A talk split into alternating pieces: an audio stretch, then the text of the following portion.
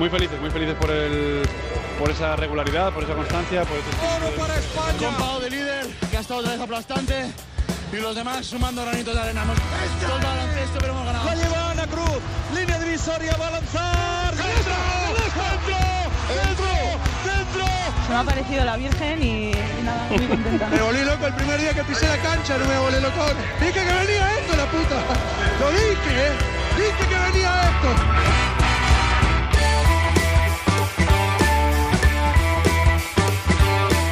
Capítulos anteriores. daría a un cambio de, de filosofía, ¿no? no solo porque crea que el jugador nacional o de formación eh, da un plus, ¿no? que hablamos de identificación, cuando hablamos de, de- de- de sentir un, un equipo. En casa con mi madre jugando en una lámpara de pie que, tenía, que teníamos en casa y, y tirando papeles a la lámpara. Y veo que no te atreves a decir el apellido, yo tampoco porque me equivocaré. Yanis Antetokounmpo, depende también a quién le preguntes, depende también de la parte de Grecia que sea. La familia malvive en los semáforos y en las calles de Grecia sin pasaporte, vendiendo pañuelos. Hola Onda Ceronautas, como todos los lunes en Onda Cero.es, tu programa de baloncesto que pretende ser interactivo. Puedes comentar, debatir a través de Twitter, arroba 4 cuartos OC, en Facebook 4 cuartos Onda Cero y escuchar la banda sonora de este tu programa en la lista 4 cuartos en Spotify. El segundo capítulo en el que jugaremos un uno contra uno con el base de Efes de Estambul, Jason Granger. Hablaremos con José Manuel Beirán en su diván sobre Luka Doncic. Trataremos de resolver el conflicto abierto entre Llorente y Pepe Catalina, conexión con Miami, la crónica en rosa e incluso tiempo para mezclar deporte y política. El baloncesto se juega en cuatro cuartos. David Camps.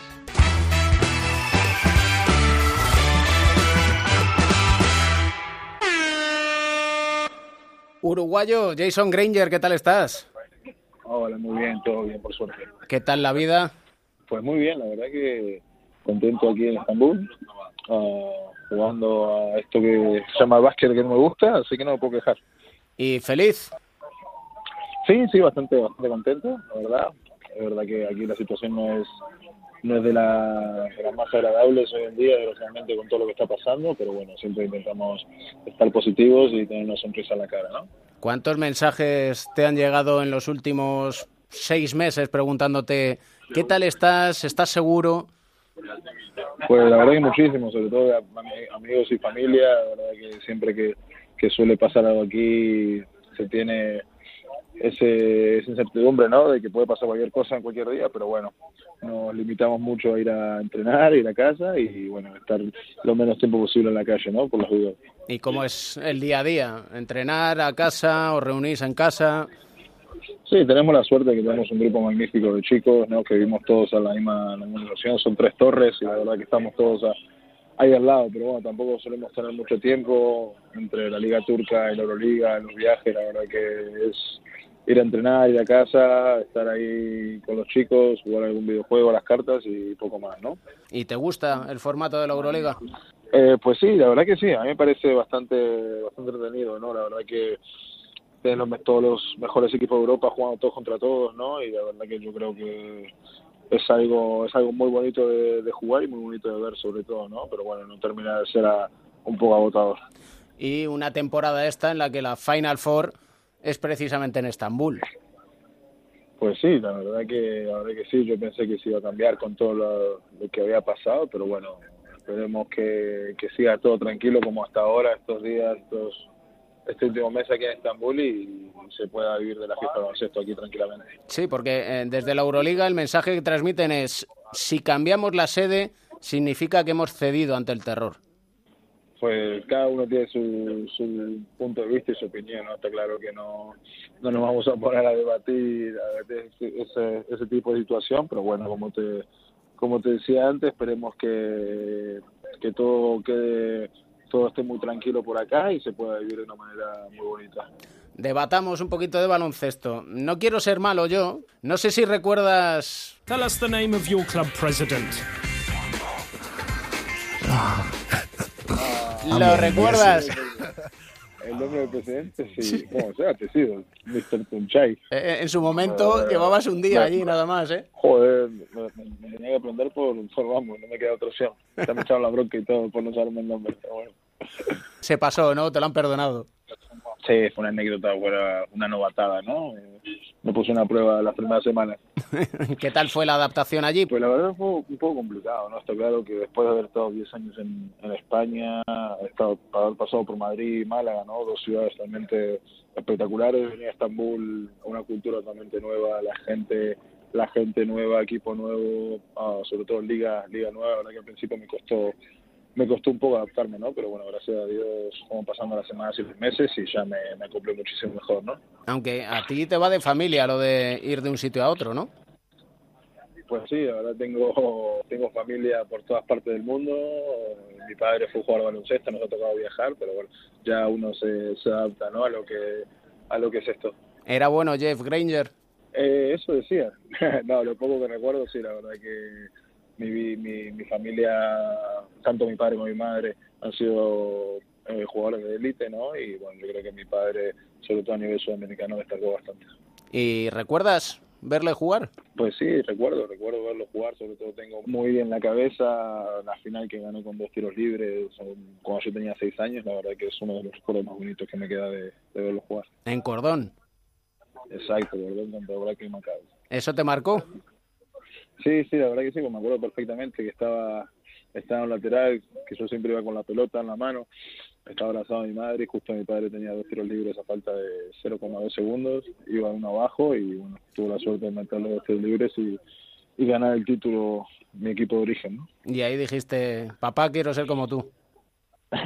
pues sí, la verdad que sí, siempre, siempre ha sido un referente y siempre ha sido mi ídolo, ¿no? Y mm, a partir de ahí hubo un momento en el que con 16 años te dicen, oye, ¿quieres probar en, Europa?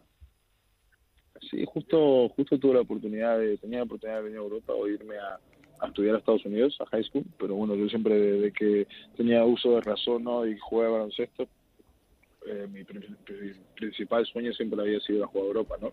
Y me dio la, la oportunidad de ir a probar y digo, pues claro, no me lo pensé ni dos veces. Eh, fue el- uno de los equipos que me, dio la, me abrió las puertas a, a Europa y la verdad que desde el primer día me sentí uno más de, de la familia y bueno, decidí quedarme ahí. Y no fue precisamente un camino de rosas tu inicio, porque si no recuerdo mal, estuviste un tiempo largo sin poder jugar, ¿no?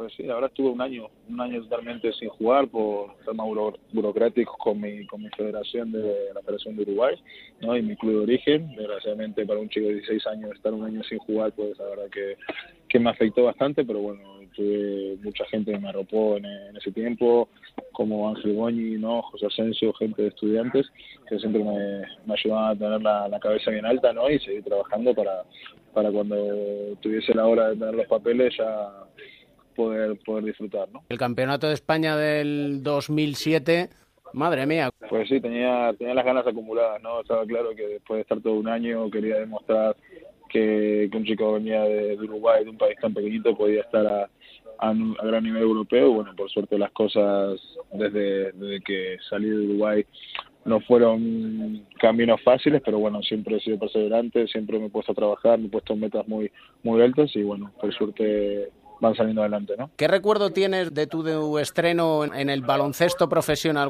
Mi debut fue contra Sevilla, que jugué 28 segundos, pero luego ya fue, creo que fue un partido contra Juventud, que una de las primeras jugadas que salto al campo me vuela Rudy Fernández por la espalda y digo, madre mía, yo tenía 17 años en aquel momento y fue como la, la carta de bienvenida, ¿no? La verdad que es un recuerdo que siempre me va a quedar ahí. El Juventud de Rudy y de Ricky. Es, es uno de esos jugadores en los que tú te fijabas y decías, jo, qué bien juega.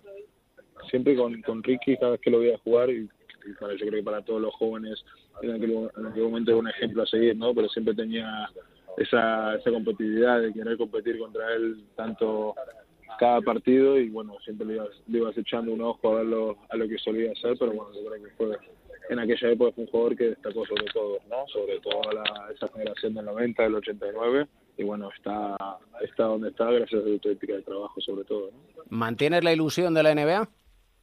Sí, claro que sí. Tengo las puertas abiertas en NBA, obviamente. Ahora este es mi último año de contrato y bueno, de aquí de cara a un futuro ya veremos qué puede llegar a pasar. Claro, uno dice, oye, ¿por qué no voy a ser yo también, no? Yo siempre de pequeño mi, mi principal sueño era ir a Europa, a jugar a Europa y lo, lo pude cumplir, ¿no? Y siempre mi siguiente sueño fue poder dar el salto a NBA, así que bueno, estamos trabajando día a día para poder dar ese paso en un futuro cercano. ¿no? ¿Te gustó Málaga? Me encantó, la verdad que esos años en Málaga fueron muy muy bonitos, donde di, creo que di un salto de calidad bastante grande a- gracias a la mano de, de Joan Plaza ¿no? y el staff técnico de, de Málaga y la verdad que fueron dos años maravillosos ¿no? donde, donde he dejado muchos amigos ahí. Y además dabas juego no solo en la cancha, sino también fuera de ella.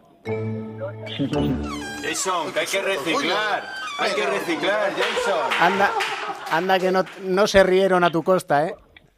Y ya me pareció, yo joder, ahí sí que me, me, me- vamos, me pillaron, me pillaron muy bien ahí, la verdad que me parecía todo muy raro porque yo mi, a mi ex señora no la, no la nunca la había visto reaccionar así, digo, Carlos, esto es todo raro y de repente son a la puerta aparece Carlos Jiménez, digo, madre mía, cabrones estos, Ahora ya reciclas, ¿no? no me queda otra, vamos, ya aprendí. Dos últimas curiosidades. El número 15, ¿por qué? Eh, el número 15, pues yo siempre usaba sobre todo el 11. El 11 toda mi vida, por mi familia, mi padre usaba el 11, mi hermano, toda la familia siempre usaba el 11, pero el 15 siempre lo siempre me ha gustado porque es el día de mi cumpleaños. Mm. Y sobre todo mi, mi padre en la selección usaba el 15 por, por la fecha de mi cumpleaños y bueno, en- cuando fiché en Málaga el 11 estaba ocupado por, por el Callaway y decidí usar el 15 y de ahí ya pues ya me quedé estos años con el 15, ¿no? Que me ha ido bastante bien. Tenemos una lista de Spotify. Y siempre vamos a preguntar capítulo a capítulo una canción que te alegre el día. Una canción que me alegre el día. Ah, hay una canción que estoy escuchando últimamente que es de Bruno Mars, que es una de las últimas, que se llama That's What I Like. That's what I like. Mars. Exacto. Un abrazo muy fuerte, Jason, y muchas gracias por participar en este cuatro cuartos. Muchas gracias a ti. Un saludo.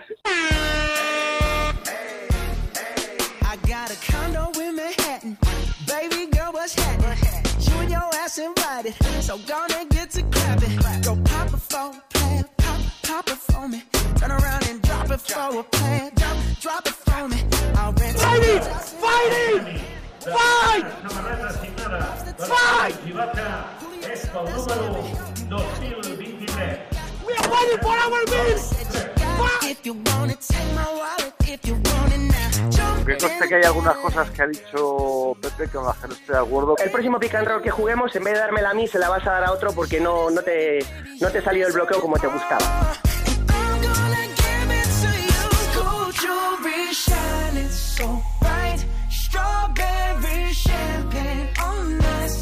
Lucky for you, that's what I like. That's what I like. Lucky for you, that's what I like. That's what I like. Sex by the fire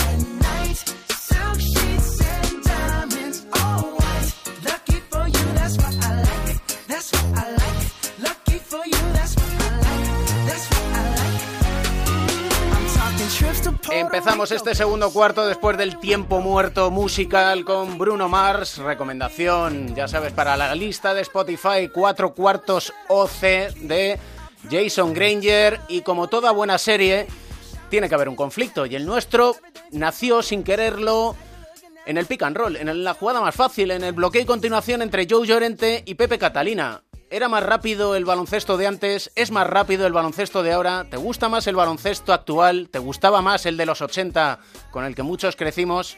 Joe Llorente, Pepe Catalina, hombres del conflicto, ¿qué tal estáis? Muy bien, muy bien, estupendamente.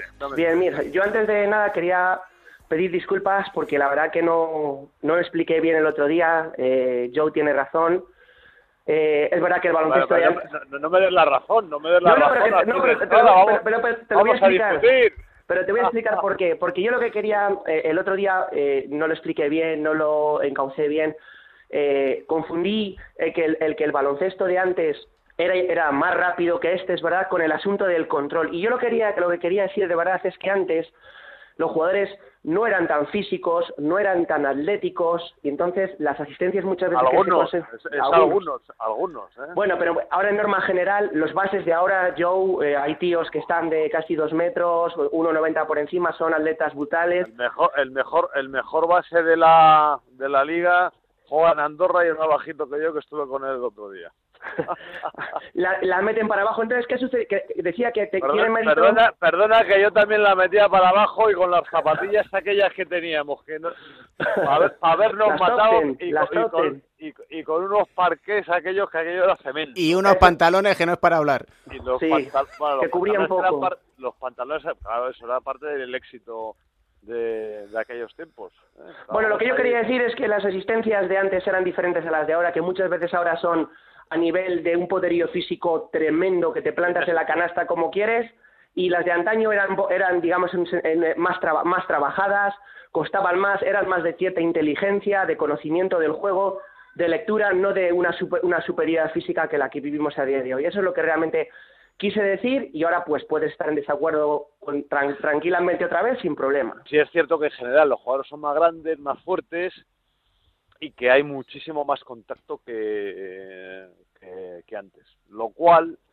a mí eh, a veces me desagrada, porque el jugador que se está imponiendo hoy en día es un jugador muy grande, muy fuerte, pero no necesariamente con mucho talento para, para jugar al baloncesto. Y precisamente los entrenadores son demasiado tácticos y dejan poca creatividad al jugador. Te voy a contar una anécdota de en una gira que hicimos en la selección española contra la Universidad de St. John's y ya en el tercer partido, eh, Luca Arnaseca, el famoso entrenador americano, se dirigió a Antonio Díaz Miguel y, le, y le dijo, Antonio, ¿me quieres explicar cómo corréis el contraataque? Lo teníamos tan interiorizado y lo hacíamos tan bien que nos salía de forma muy fluida, conseguíamos un montón de, de ventajas, pero es que entonces era lo que jugábamos en las selecciones, en los clubes, porque todo el mundo jugaba así. Lo que está ocurriendo ahora es que con tantos parones los entrenadores intervienen más y cuanto más interviene un entrenador, peor para el espectáculo, peor. Pero vamos, seguro, porque los entrenadores intentan amarrar y conducir eh, a la pista lo que ellos tienen en la cabeza y por lo tanto co- coartan la libertad de los jugadores. Eh, los cuatro cuartos al final lo que han hecho es fragmentar un partido baloncesto muchísimo. Eh, en los años anteriores o en aquella época cuando había los dos tiempos de 20, digamos que el hilo argumental de un partido era mucho más lógico, era mucho más dinámico, era mucho más agradable. Ahora es todo el tiempo, pues eso, un cúmulo de interrupciones en las que además entra luego el capítulo de las rotaciones que se agudizan con los cuatro cuartos y a veces las eh, pre- las preparaciones de laboratorio que hay, que a algunos parece que lo llevan hecho desde el Pero hotel. fíjate, si no solamente había dos tiempos de, de 20, había menos tiempos muertos por cada equipo, solamente podías cambiar cuando tenías posesión de balón y eh, el árbitro en campo de defensa no tocaba el balón, que esta es una norma Uf, me- básica. básica. Yo no sé Para por qué sacar la el quitaron, contraataque, ¿qué razón tienes? pues no sé por qué motivo, pues no la no la restauran, que es lo que tenían que volver a hacer, volver a poner esa norma. Fomenta un poco eh, la, el desparpajo, eh, el que sea uno listo, el que uno ande con, Claro, con, claro. con ojo y que luego, y luego también activaría las defensas, porque eh, la defensa tendría que darse cuenta de, ojo, cuidado que nos cogen por la espalda. Ahora todo es de muy elaborado, muy de laboratorio, todo, muy, Pero, muy, pero po- muy eso, poco eso, Pepe, espontáneo. eso, Pepe, es porque el modelo americano de deporte es un modelo de continuas interrupciones. El béisbol, el fútbol, es la. NBA, pues van emitiendo anuncios y van eh, mareando un poco al personal que está en su casa y se levanta, como hemos visto en las películas, a abrir eh, la nevera, coger eh, las cervezas y ponerse morados a patatas fritas, en fin, lo que aumenta el índice de obesidad de Estados Unidos, que es uno de los grandes problemas, y les lleva a tener de presidentes a Donald Trump. Hemos entrado en terreno pantanoso y eso sí, me alegro que por fin el bloqueo de continuación haya llegado a buen puerto y que José Luis Llorente, Joe Llorente, vuelva a dar el balón a Pepe Catalina. Además, me, nada. además me, me ha, me ha dado el balón en contraataque, no tenía oposición, ha sacado sin que tuviera que tocar el árbitro y he dejado una bandeja fácil. Así que gracias, Joe. Ah, yo creí que habías metido un bate de espaldas, tío. No, yo no, so- yo no soy físico. Vamos a jugar al poste bajo con un hombre físico, pero porque sabe mucho de física, como Mariano de Pablos. Sean buenos. Venga, un abrazo, un Un saludo. abrazo. Coach Mariano de Pablos, ¿qué tal estás? David, ¿qué tal? Comentan Joe Llorente, Pepe Catalina, más físicos actualmente y menos talento, probablemente más talento y menos físico antaño.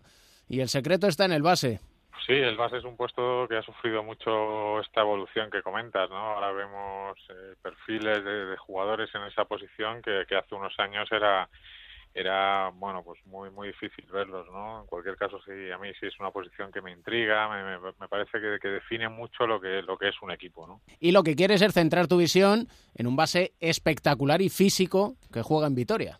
Me gustaría destacar a Shane Larkin no un, un número 18 del draft un jugador que bueno, que te sorprende que, que, esté en una liga como, bueno, no una liga como la nuestra, es la mejor de Europa, pero que te sorprende que no esté jugando en la NBA, ¿no? Yo creo que Larkin es un jugador que lo tiene todo, es director, es anotador y además me gusta mucho su, su actitud y su lenguaje gestual, ¿no? Yo creo que es un tipo concentrado, me parece que, que está atento a sus compañeros bueno, yo creo que un fichaje muy importante y de los que esperemos que, que, nuestra liga siga optando a ellos, aunque tal y como viene el nuevo convenio de la NBA, pues pues será muy difícil que los vayamos viendo, ¿no? Entonces es bueno que es bueno que lo valoremos y lo destacamos cuando tenemos un jugador como Larkin en, en la competición española, ¿no? Y qué decir de Sergio Llull, claro. Yo creo que es la evolución dentro del perfil físico que hablábamos antes, pues Llull es un jugador que se, se está adaptando a este puesto, ¿no? Yo creo que hay que destacar el trabajo de de Pablo Lasso en este sentido, ¿no? Se menciona poco, Pablo ha construido un base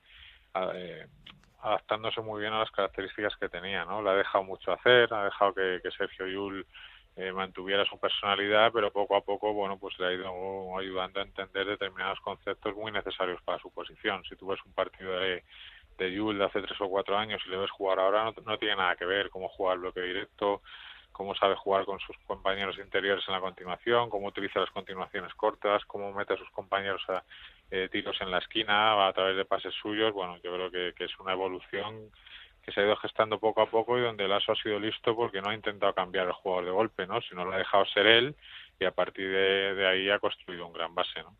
¿Te gusta Roland Smith, jugador del Fuenlabrada, para jugar precisamente eso que decías de bloqueo y continuación con el base? Sí, sí, claro, claro que me gusta y me gusta mucho la personalidad que tiene. Es un chico joven, pero que, que juega sin miedo, que se atreve, que, que, utiliza muy bien el físico que tiene, que te vale para el 3, te vale para el 4 y me parece una de las noticias positivas del año. Pues vamos a conocerlo un poquito más en nuestra última posesión de este segundo cuarto. Gracias, entrenador. Gracias, David. Hasta otra. ¿Nombre completo? Roland Schmidt. ¿Por qué elegiste el baloncesto? Porque mi padre lleva un partido de baloncesto y me gusta mucho. Y después, de, de, en aquel día, ya empezó a jugar. ¿Primer recuerdo de baloncesto? Con el sub-18 casi perdimos contra España eh, para el tercer puesto, pero estábamos ahí, ahí. Eso era algo grande para mí. ¿Un jugador que te ha marcado o en el que te has fijado siempre? Alex Mumbrú, por ejemplo. ¿Un entrenador? Jota. ¿Un sueño? Sueño, jugar, jugar en, en, la NBA. ¿Una pesadilla? no sé qué puedo decir en pesadilla. ¿Tu compañero inseparable? Chema. ¿Tienes algún mote, un apodo? Máquina. ¿El rival más incómodo? Mega Locomotive. ¿A quién le darías el último tiro? ¿A quién? A, a Marco. ¿Tienes mascota? No. ¿Tu comida preferida? Arroz con salmón y salmón. ¿Un libro, una película y cuál? Película. ¿Cuál? Película que ahora acabo de mirar Mechanics 2. Una canción que te alegre el día. Una, una por ejemplo, un grupo de Letonia. Prata Vatra. Sí, debesis iekrita tevi.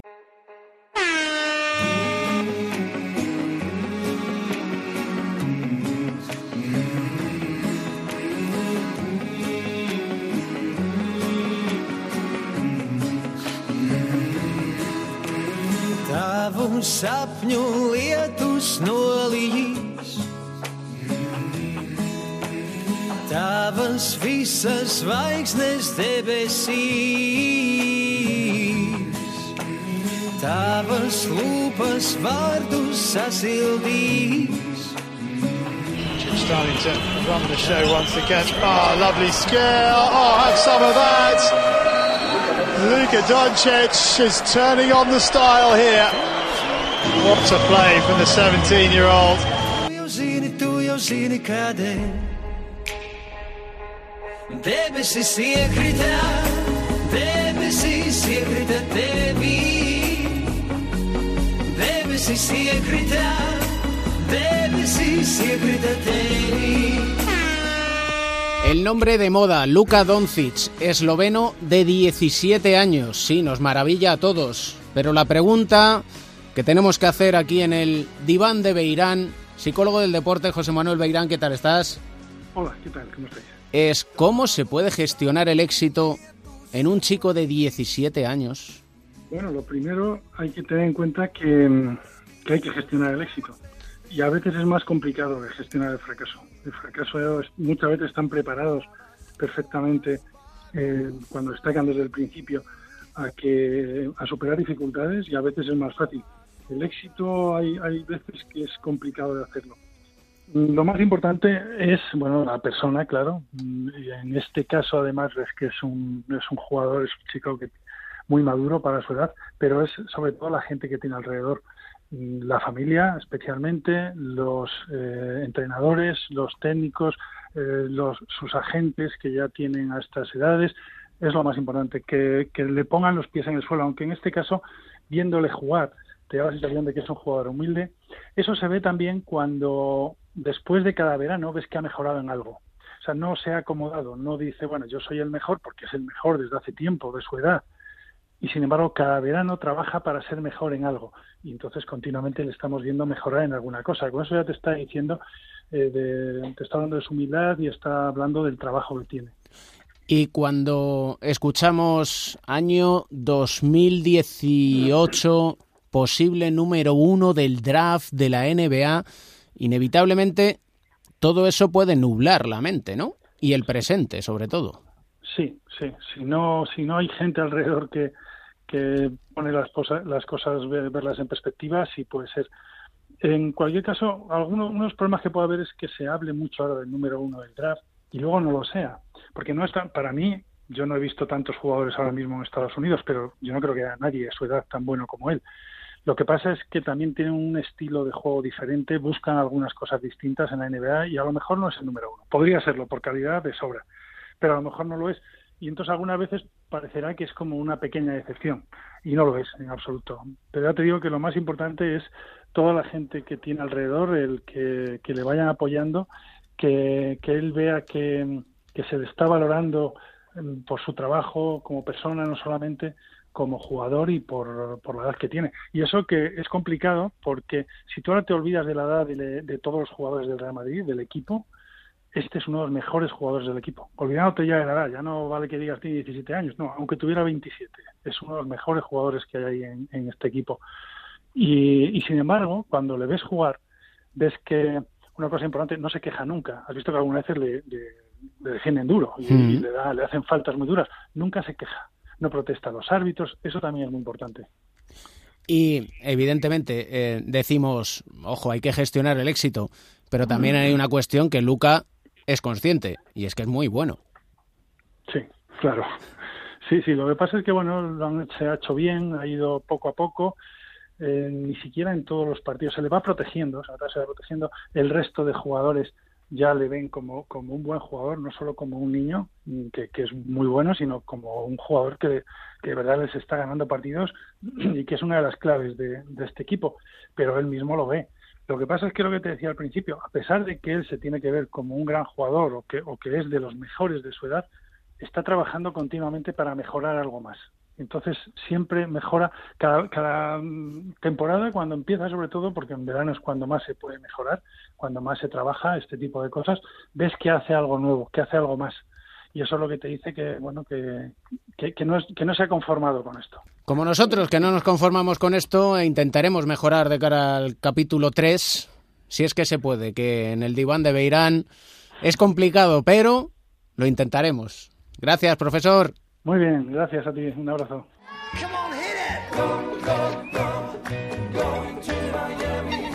Nos vamos a Miami. Nacho García, el juego de Nasmith, Bean Sport, ¿qué tal?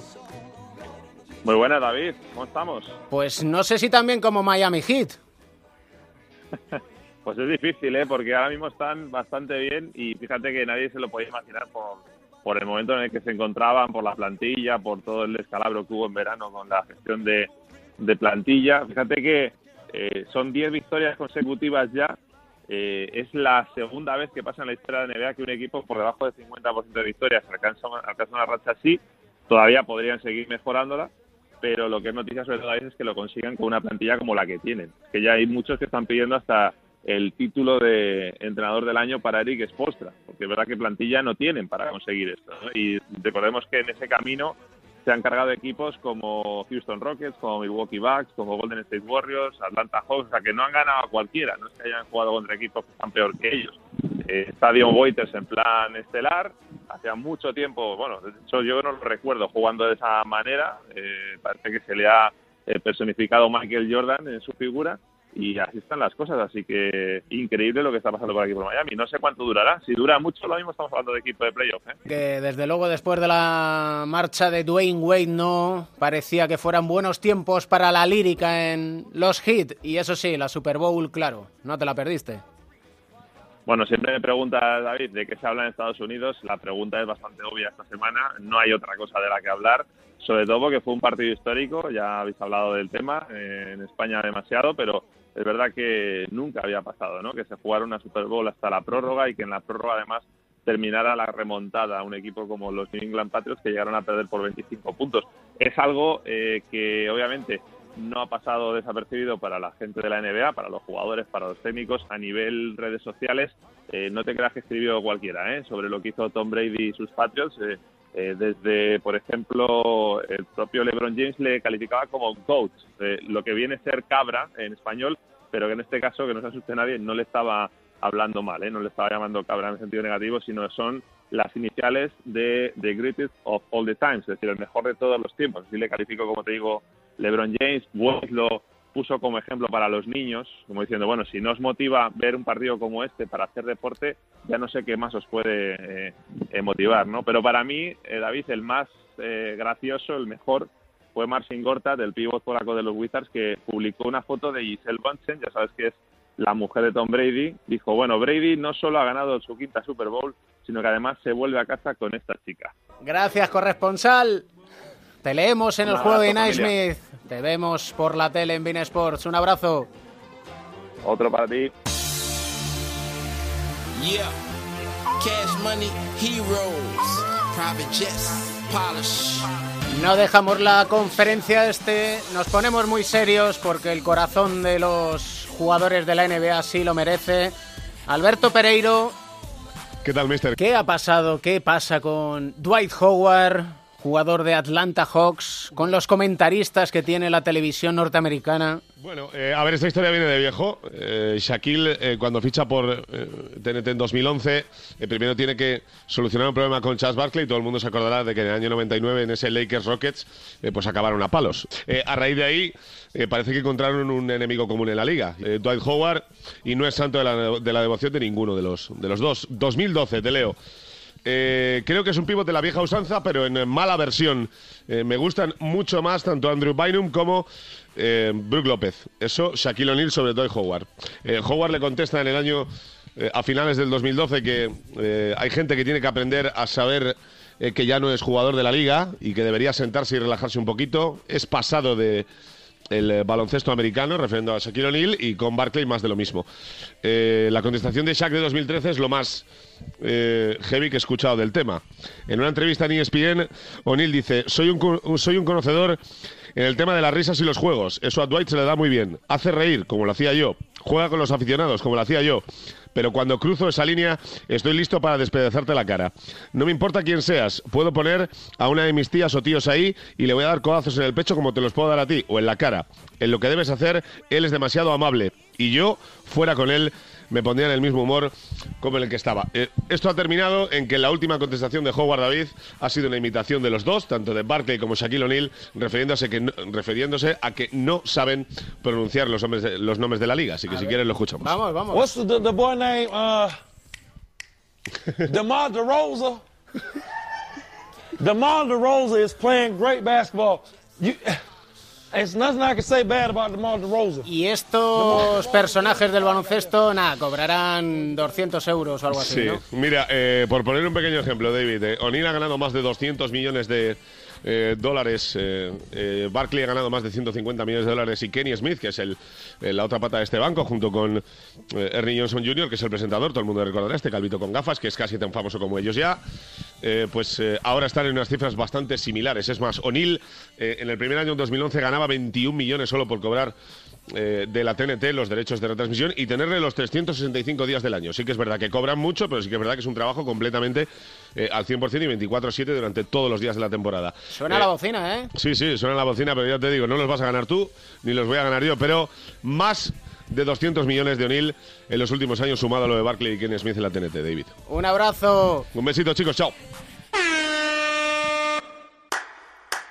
I've been low, I've been high, I've been sold all my lies. I've got nothing left to play.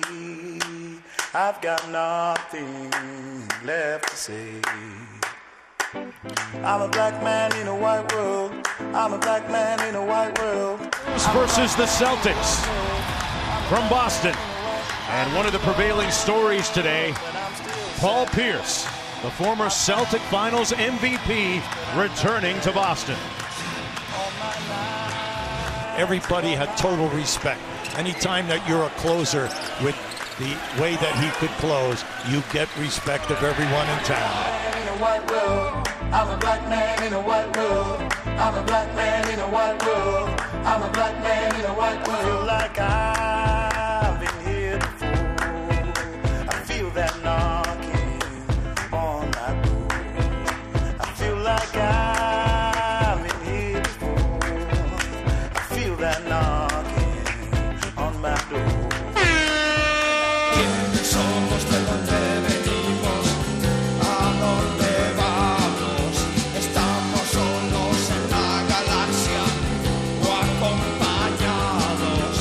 Acompañados? Melotero, ¿qué tal? Hola David, ¿cómo estás? Pues sorprendido, porque hace poco vi la película Inside Out del revés y cuando llegó la provítola al Vasconia me imaginé tu cerebro prácticamente como en la película, empezó ahí a funcionar, a funcionar y, y en estas que dices, tienes que sacar un sonido. Y digo, vamos allá. No deja de asombrarme el discurso de quien hasta hace pocos días era el encargado de manejar la economía de la Argentina y por lo tanto el No responsable. es que vayamos a hablar de política, Pero, sí, pero sí. Bueno, ¿quién es ella? Ella es una abogada, diputada nacional por Buenos Aires, es la líder del partido GEN, eh, fue candidata a la presidencia de la Argentina en las últimas elecciones.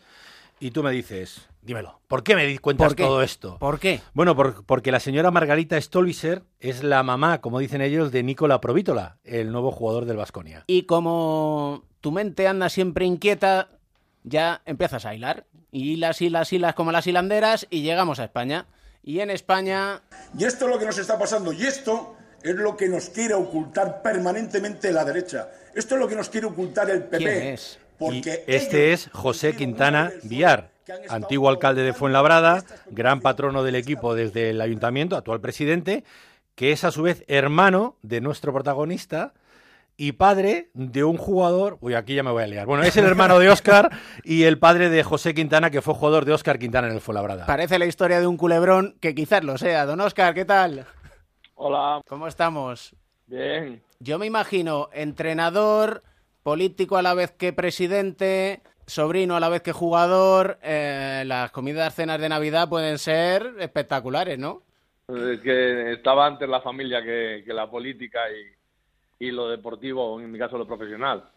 Éramos antes parientes que entrenadores o diputados o presidentes o alcaldes. Tú llegas al banquillo con 28 años en medio de todo esto. Bueno, yo llego con 29 porque fue por, estaba de ayudante de Martín Fariña y es destituido y digamos estuve entre periodos de entrenadores, es decir, mientras la destitución de Martín Fariñas hasta que llegó Andreu Casadeval, creo que fueron cuatro partidos los que dirigí, tenía 29 años porque era el 96 y luego ya el 97. José Quintana estaba en el filial, que estaba jugando entonces en Liga EVA, cuando antiguamente, digo para, los, para la gente, ahora hablar de Liga EVA le suena chino, pero antes EVA era como la Liga LEP, era ACB y después estaba la Liga EVA.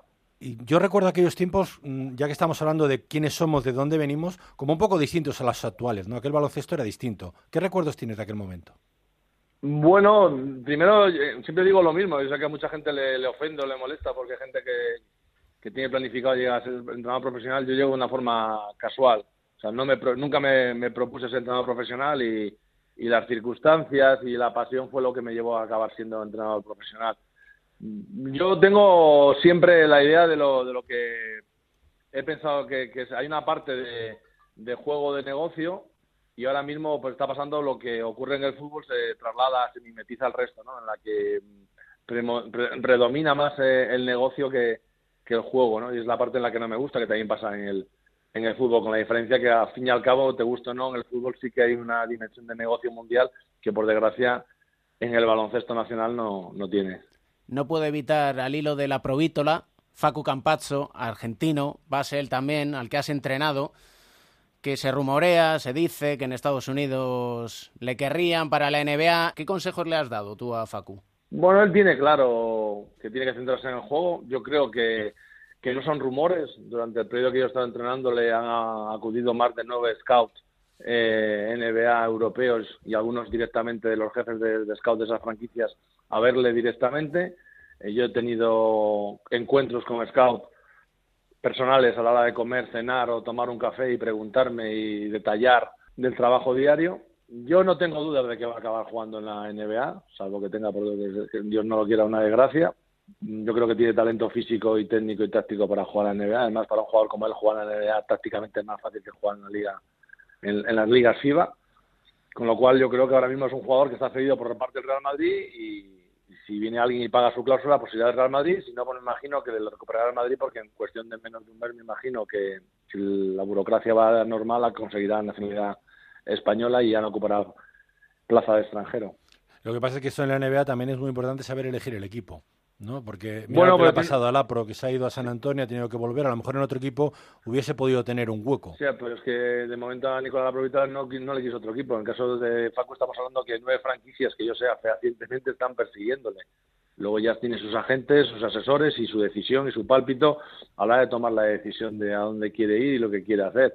Primero tendrán que mostrarse. Él tiene una ventaja que no está drafteado. Entonces no está drafteado, tú tienes la ventaja de que el que venga, si te gusta la, la oferta económica y deportiva, te puedes ir, ¿no? Él tiene un contrato con el Real Madrid, él pertenece al Real Madrid y si, si tiene que ir a NBA tiene que pasar por caja y pagar al Real Madrid la franquicia que quiera, ¿no? Historias de nuestro baloncesto con Óscar Quintana, política y deporte. Un abrazo fuerte. Un abrazo, cuidado, Un abrazo, Óscar. José. Chao, chao. Cuidado con las revoluciones que van en la cabeza, ¿eh, Mel? Bueno, habrá sorpresa. Igual va de padres e hijos. Ahí hasta ahí puedo leer.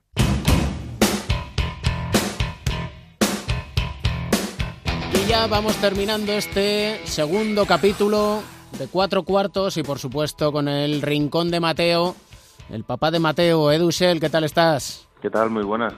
¿Cómo está Mateo?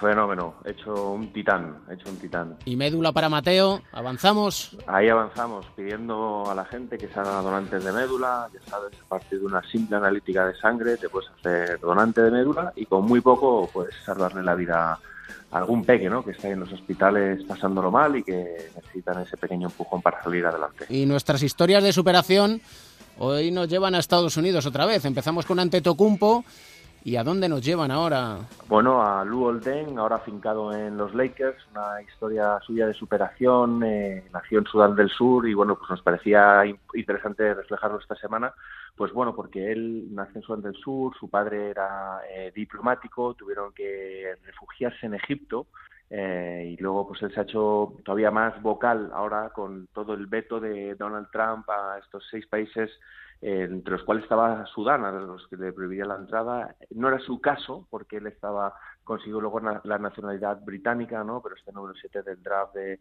elegido por Phoenix, que acabó luego en Chicago, pues eh, ha sido muy vocal, ¿no? Ha protestado mucho, escribió una carta en Twitter diciendo I'm a proud refugee, soy un refugiado orgulloso de serlo, él ha pedido segundas oportunidades para esta gente. Él es un jugador que ahora bueno está en los Lakers, fue dos veces All-Star, eh, pero siempre ha estado muy vinculado con todo ese tipo de causas. eh, fue, le dieron galardón a uno de estos jugadores eh, como mayor modelo a seguir entre la liga, eh, ayudó a las Naciones Unidas en su día, de Basketball Without Borders, eh, también tiene una fundación, apoyó una fundación de los, los Lost Boys of Sudán. Él tuvo una segunda oportunidad gracias a este apoyo a los refugiados en su día y que hay que apoyar y que no se pueden cerrar las, las barreras ni las fronteras a la gente que lo necesita. Y es que el ejemplo lo tenemos en el presidente de Canadá. Hoy este último cuarto nos está quedando muy político, deportivo, pero es que es así. No queremos a, y perdón por la gracia, Edu, tramposos. en Claro, el mundo. ¿no? Y luego fíjate, en, en caso de, mi- de los Milwaukee Bucks, ellos tienen un jugador muy joven, Thon Maker, también nacido en Sudán, aunque él también tiene nacionalidad australiana.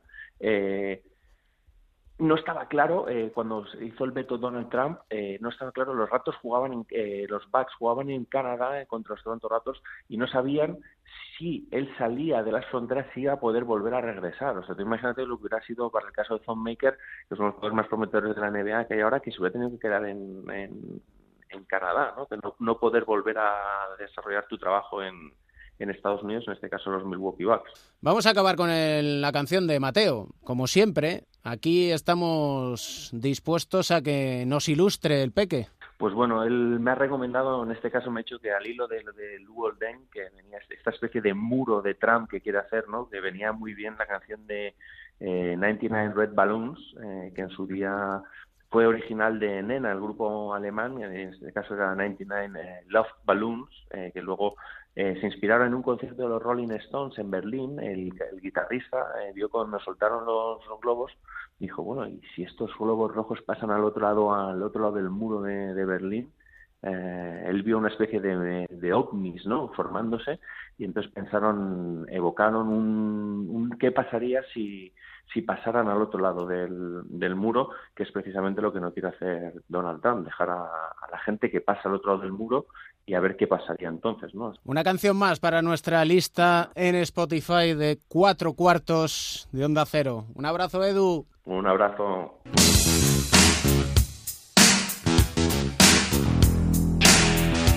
Terminamos este segundo capítulo de Cuatro Cuartos, ya sabes, en Twitter, arroba Cuatro Cuartos OC, en Facebook, Cuatro Cuartos, Onda Cero.